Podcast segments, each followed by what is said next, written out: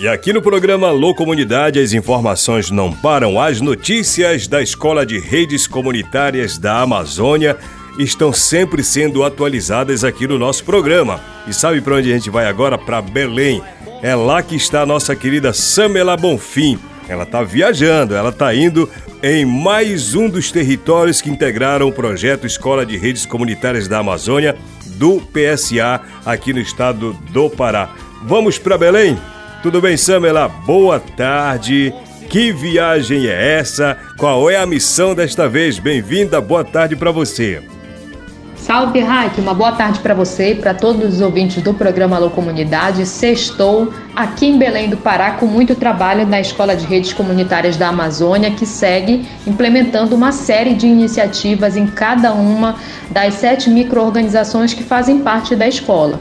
Então, você ouvinte deve ter acompanhado aí ao longo dos últimos programas uma série de ações que estão sendo desenvolvidas dentro do âmbito da escola, inclusive lançamento da rádio comunitária lá do Pai Lago Grande, da rádio comunitária que está em construção lá na aldeia Solimões, e a gente vem até aqui na ilha de Caratateua, em Belém, para acompanhar e visitar essa implementação do projeto. É mais uma oficina que vai ser implementada com apoio da Escola de Redes, aqui no coletivo Arandu Caratateu. E essa oficina vai ser sobre o engajamento coletivo com tecnologia ancestral, criando projetos de conectividade comunitária.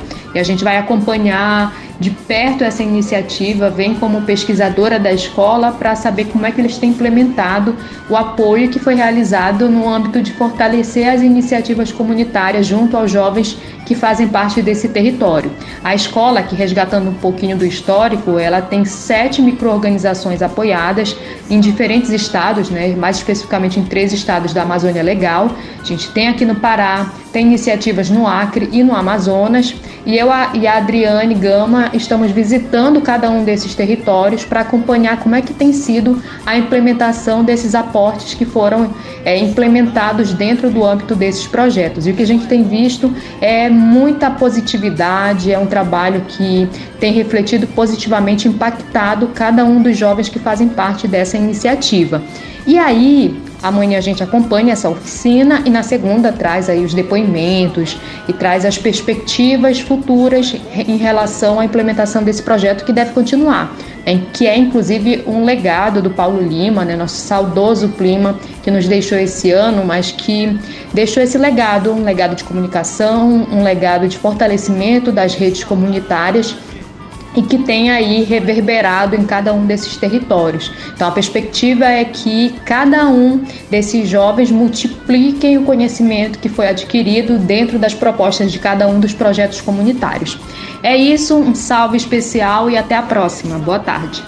Então é isso, Samela. Valeu, obrigado. Falando diretamente de Belém, a nossa capital do estado do Pará, em mais um trabalho da Escola de Redes Comunitárias da Amazônia. Eu imagino que esse projeto é, onde a galera vai, a galera da equipe da coordenação vai. Saudoso Paulo Lima é lembrado, né? Tomara que essa memória fique eternizada, porque o Escola de Redes Comunitárias da Amazônia era coordenado pelo professor Paulo Lima, né? Então é uma semente que ele deixou efetivada aqui na Amazônia. Por falar em Paulo Lima, já já o nome dele também vai rolar numa conversa que eu vou ter com o Padre Edilberto Sena idealizador e fundador da Rede de Notícias da Amazônia, numa conversa que eu vou ter já já aqui no Alô Comunidade. Segura aí.